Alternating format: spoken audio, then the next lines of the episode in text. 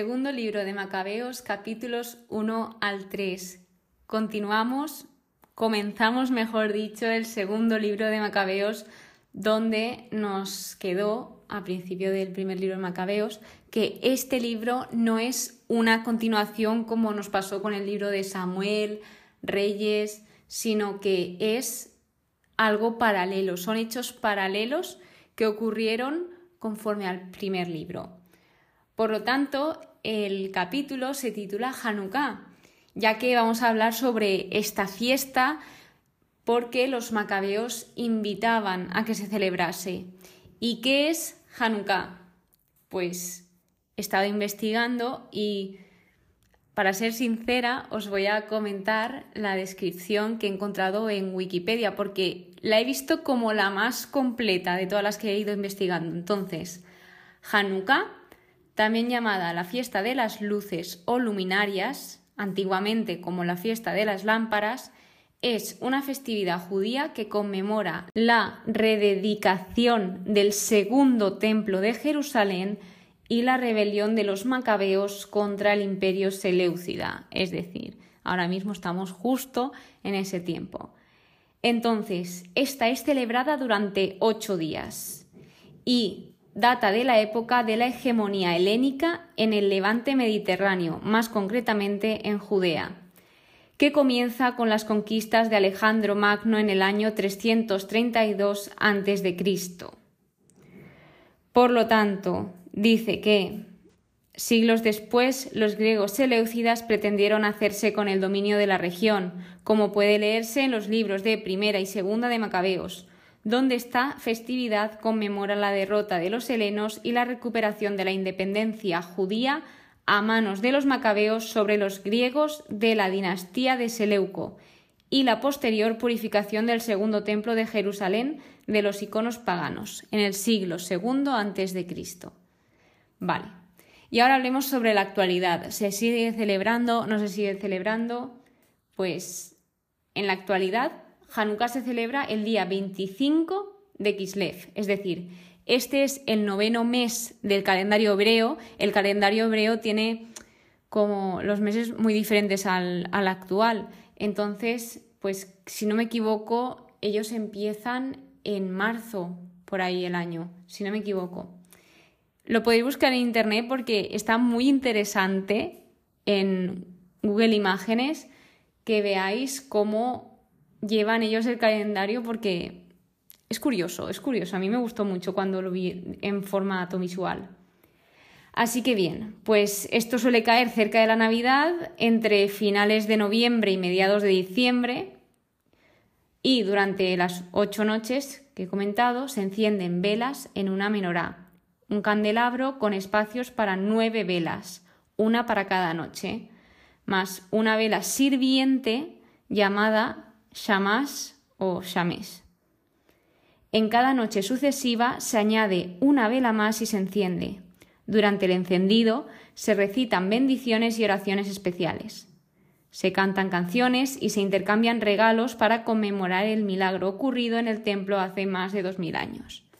Bien, mucha teoría, la verdad, aquí de repente, pero creo que también es necesario para ponernos en contexto, porque por ejemplo me he dado cuenta que se está hablando de esta fiesta releyendo y pasándome a la libreta todos los apuntes que os voy comentando durante los episodios, porque pensaba que se refería a la fiesta de las tiendas, ya que pues esta fiesta se llama de diferentes formas, entonces pensaba que era como otra forma de llamarla, ya que también se invitaba a celebrar esta fiesta. Pero bueno, ahora os voy comentando. Así que Comenzamos con el primer capítulo. Bueno, antes de comenzar, el autor de este segundo libro de los Macabeos es Jasón de Cirine. Y esto se corrobora en el mismo libro. Ahora lo veremos. Primer capítulo, cartas a los judíos de Egipto. Estas cartas estaban escritas en el año 124 y 164 a.C. Se dividen en dos cartas en la primera, pues siempre es muy importante, ellos saludaban en las cartas con paz a vosotros hermanos, o sea, para ellos era súper importante la paz. y bueno, y sigue siendo. Entonces, pues ellos tenían ese gran deseo de que se estableciera esa paz. Luego, del versículo 2 al 5, vemos cómo se dirigen hacia ellos, hacia los judíos de Egipto, pues y les comentan que están rezando por ellos, que los llevan en sus oraciones, todo lo que piden por ellos, o sea, les expresan todo. Así que pues también dicen que ellos han suplicado y han sido escuchados por el Señor. Por lo que yo veo que aquí se está intentando dar testimonio y dar esperanzas de que el Señor pues sí que está ahí y sí que escucha. Y aquí es donde se invita a celebrar la fiesta de las tiendas, que es diferente a la fiesta de la dedicación, que es el Hanukkah. La fiesta de las tiendas es la fiesta que conmemora a los israelitas cuando estaban por el desierto. Así que la segunda carta, esta fue escrita 40 años antes que la primera, y esto es como una acción de gracias por el castigo de Antíoco, ya que pues los israelitas, los judíos concretamente, estaban pidiendo para que pues el Señor les diese auxilio porque eran un ejército muy numeroso, o sea, si tú lo ves humanamente dices nos van a derrotar, pero pues gracias al Señor ellos salieron, dicen, salvados por Dios de grandes peligros, muestran ahí su gran agradecimiento, así que esto también sirve para dar ese testimonio a los otros hermanos y pues que sigan hacia adelante y confiando en el Señor. Luego hay un apartado que trata sobre el fuego sagrado que fue conservado milagrosamente. Es decir, se ve que antes del tiempo de Nehemías, sabiendo que ya iba a pasar todo lo que iba a pasar de tanta guerra, tanta profanación, algunos israelitas escondieron el fuego sagrado, si no me equivoco, supongo que serían los levitas que se encargaban de todo esto, entonces lo dejaron guardado de forma que nadie pudiese encontrarlo. Es decir, buscar una forma muy estratégica de saber guardar las cosas. Entonces, cuando regresó Nehemías con las personas que quisieron regresar con él desde Babilonia para reconstruir el templo, de hecho aquí se describe a Nehemías como el que construyó el templo y el altar. Si por alguna casualidad no sabéis de quién hablo, pues el libro de Nehemías ya está subido todo el estudio y allí podéis escuchar los episodios de quién fue, pero básicamente lo describe muy bien fue pues, una persona que estaba dispuesto a hacer la voluntad del Señor y bueno, pues él mandó a que buscaran ese fuego y lo encontraron, o sea, sí que vieron algo, pero dijeron, no creemos que sea esto, pero sí que era, era como un líquido que luego se dieron cuenta que era ese fuego. De hecho, dice un versículo, el 22, que dice, el sol que antes estaba nublado volvió a brillar.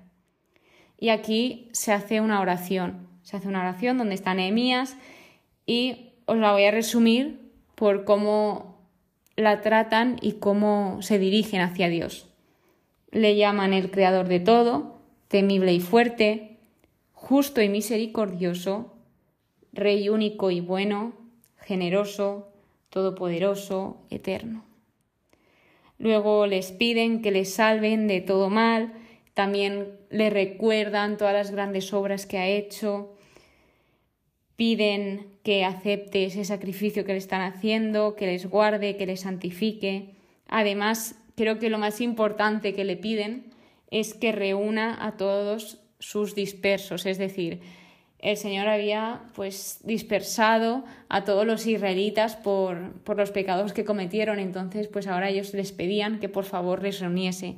Y por último, lo que también pedían de todo corazón es que pues ojalá todas las personas que no conocían a Dios, que ojalá le conociesen, que pues, le dejasen entrar en su corazón. Y esto es una petición muy bonita que hacemos todos los cristianos y si no casi todos, de que ojalá este gran don de la fe, ojalá lo pueda tener todo el mundo y todo el mundo se deje abrazar por el Señor. Así que bueno, después de decir esto, en el capítulo 2 habla sobre Jeremías. Jeremías fue un profeta y él escondió los utensilios del culto, él también, o sea, eran muy astutos, eran muy astutos porque sabían cuándo se venía el tiempo difícil y sabían que podían destruir todo y ellos pues se prepararon para esto y supieron guardar muy muy muy bien las cosas porque Jeremías también guardó muy bien las cosas. Él se dice aquí textualmente que estaba dotado de sabiduría y lo que él hacía era aconsejar a los deportados a no apartarse de la ley, o sea, que siempre tuviesen la ley en sus corazones. Y bien, pues Jeremías escondió una cueva, muy bien escondido, es que de verdad que lo remarco, pero es que lo escondió muy bien, según narra aquí. Escondió la tienda, la tienda del encuentro, que esta viene desde tiempos de Moisés, el arca, el arca de la alianza, y el altar del incienso, que si me soléis escuchar, siempre cuando hablaba del arca o cuando ya lleva un tiempo que no, que no aparece el arca, digo, ¿y dónde estará el arca ahora? Porque es una pregunta que me sigo haciendo. ¿Y el arca a día de hoy seguirá por ahí o ya se habrá, no sé, qué será del arca? Porque fue algo muy importante. Entonces digo, hmm, a lo mejor aparecen los siguientes libros de la Biblia. ¿Qué pasó con el arca? Lo descubriremos, lo descubriremos, poco a poco, vamos caminando.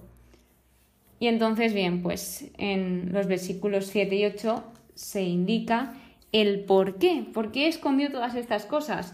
Pues básicamente eh, dijo Jeremías, este lugar quedará desconocido hasta que Dios vuelva a reunir a su pueblo y le sea propicio. El Señor entonces mostrará todo esto, y aparecerá la gloria del Señor y la nube, como se mostraba en tiempo de Moisés, y cuando Salomón rogó el lugar fuera solemnemente consagrado. Es decir, ¿el por qué? Pues tal vez él sabía la razón en su corazón, tal vez no, pero sabía que era lo correcto, lo que debía hacer, porque es que ya fueron a buscar las cosas que él había escondido. Entonces, pues menos mal que las supo esconder bien y sobre todo que supo guardar ese secreto, porque no es fácil. Así pues, luego viene la biblioteca de Nehemías, donde indica que Nehemías fue quien reunió los libros referentes a los reyes, los profetas, los de David y las cartas de los reyes, que éstas se referían a las ofrendas. Y esto me hace pensar que Tal vez en las manos de Nehemías estaban estos libros de la Biblia, pues Reyes, em, los Salmos, supongo porque hablan los de David, lo de los profetas, no sé, esto hay que descubrirlo. Y luego indica que Judas Macabeo también se encargó de reunir todos los libros dispersos. Es que lo pienso y imaginad por un momento todo este trabajo, qué gran trabajo tendrían que hacer para conseguir reunir todo, que tuviese coherencia. Después de esto es donde se les invita a celebrar la fiesta de la dedicación, Hanukkah. De aquí viene esa inspiración que me ha entrado por investigar más sobre esta fiesta y también transmitirosla a vosotros, porque creo que es interesante. Así que, pues bien, aquí lo que remarca es que se celebra durante ocho días y conmemoran que Dios salvó, que cumplió sus promesas y se muestra esa confianza que los que estaban escribiendo esto tenían en Dios, que seguían confiando a pesar de la dificultad y veían esos milagros que obraba el Señor. Otra cosa a destacar aquí es eso, el que se les invita a celebrar, a celebrar, a que, pues si es un día importante, se tiene que celebrar tanto la fiesta de dedicación, la fiesta de las tiendas, etc. Son días de celebración, de gozo y alegría, por lo tanto se les invita a eso. Y luego ya es donde viene el autor hablar un poco, se abre un apartado para el autor del libro y dice que esto está escrito en cinco libros. El autor es Jason de Cirine, pero lo que él intentó es comprenderlo todo en uno, es decir, resumirlo en uno, para que esto fuese más fácil de leer y que a las personas les sirviese, que les fuese útil.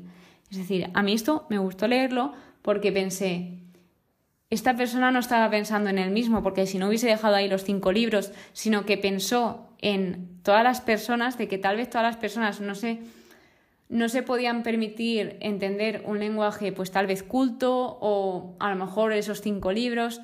No sé la situación, estoy poniendo mm, escenarios, escenarios que pudiesen pasar, pero me parece un gesto muy bonito de pensar en los demás. Entonces, pues él indica que es algo muy duro de hacer porque, claro, cinco libros, resumirlos en uno, que el mensaje llegue, que se transmita todo lo importante, es decir, cómo selecciono lo importante, porque habría momentos en que dirían, ostras, aquí tenemos dos cosas, las dos son importantes, pero hay que resumirlo más aún. Así que, pues él dice, soportaremos con gusto esta fatiga. Ellos sabían que el trabajo era duro, pero lo hacían con gusto porque era como para los demás. Entonces, qué admirable esta actitud. Y bueno, también indica que son personas sabias, porque me hizo gracia que, que comentaban al final de, del capítulo 2, decían, pues sería absurdo abundar en lo que antecede a la historia y ser breves en la historia misma, es decir, que ya nos iban a enrollar más en la introducción, que iban al grano. O sea, me encanta, me encanta esta sinceridad. Y luego el capítulo 3 habla sobre Heliodoro, sobre su historia, que él llega a Jerusalén y en este momento en Jerusalén, la ciudad santa, se encuentra en una completa paz, las leyes están guardadas a la perfección, Onías es el sumo sacerdote, pero llega un punto en que Simón, una persona del pueblo, tiene diferencias con Onías. Entonces, ¿qué pasa? Que en vez de dialogar o pues intentar llegar a un acuerdo, se cabreó porque veía que no podía con Onías y pues quiso acabar con él. Recurrió a Apolonio y como que le comentó que había un tesoro real y claro, aquí las personas eran muy ambiciosas y pues querían ese tesoro real. Así que pues lo que pasó fue que mandó a Leodoro a Jerusalén y Después de todo esto llegó un tiempo difícil donde incluso Onías tuvo miedo, estaba temblando, tenía ansiedad, angustia. Es decir, los ciudadanos veían ese dolor que estaba en su corazón. Y aquí vemos el lenguaje corporal, cómo nos puede decir muchas veces más incluso que nuestras palabras. Así que bien, pues todos estaban suplicando al Señor para que les salvase de esa situación, porque veían que venían tiempos difíciles. Y después de esto viene el castigo de Heliodoro. Que lo que pasó aquí es que, pues, Dios mostró su grandeza, todos quedaron pasmados ante el poder de Dios, incluso los enemigos reconocieron la soberanía de Dios porque Heliodoro quedó herido profundamente y lo que le pidieron a Onías es que por favor que le pidiese al Señor y que le diese la gracia de vivir a Leodoro. Entonces lo que hizo Onías fue ofrecer un sacrificio por la salud de Leodoro. Obviamente, ponerse a pensar, porque aquí leyendo tal vez se nos pasen muchas cosas, pero una persona que va contra ti, que tiene casi que pensamientos y va acabar con, con tu vida, pues que a pesar de eso, él tenga esa voluntad de ofrecer algo y pedir por él, pedir por el enemigo, por la persona que te odia, pues así también se vio esa actitud de Onías y el de los versículos 33 a 34, literalmente él se salvó y vivió gracias a Dios. Mira, da muchas gracias al sumo sacerdote Onías pues por él te concede el Señor la gracia de vivir, y tú, que has sido azotado por el cielo, haz saber a todos la grandeza del poder de Dios. ¿Y qué pasó luego? ¿Qué pasó? Pues obviamente la conversión de Heliodoro. Heliodoro, después de ver esto, de ser testigo de todos estos sucesos, de cómo el Señor luchaba por su pueblo, daba testimonio ante todos. O sea, es que no se podía callar y eso es lo que nos pasa, que cuando tenemos una experiencia así de que Dios nos salva y pues como que nos vuelve a la vida cuando creemos que ya no hay nada más y de repente aparece Dios y ¡pum! Pues, pues esto le pasó a Liodoro. Entonces, claro, le volvían a preguntar si valía la pena volver a luchar contra el pueblo de los judíos y obviamente él les dijo que no, que quien se acercase a ellos, que fatal, que no iban a salir de ahí, que él estaba vivo gracias a Dios y bueno, y con esto se ve cómo Dios va peleando por su pueblo y nunca les deja de lado. Incluso cuando hay momentos que son difíciles y duros como lo que estaba pasando el sacerdote Onías, que parecía que iba a acabar todo fatal, pues justamente en ese momento pues la providencia actúa y todo acabó dando gloria a Dios y con una conversión. Así que bueno, espero que hayáis aprendido en este episodio, que sobre todo hayáis aprendido algo más sobre el Hanukkah. Yo la verdad que no sé mucho, o sea, he ido investigando, pero pues todo es nuevo para mí, así que poco a poco vamos aprendiendo y si sabes algo más sobre esta festividad, pues encantada de leerte, de saber lo que piensas y sobre todo aprender más. Muchas gracias por escucharme. Nos vemos en el siguiente episodio y que paséis muy buen día. Que Dios os bendiga.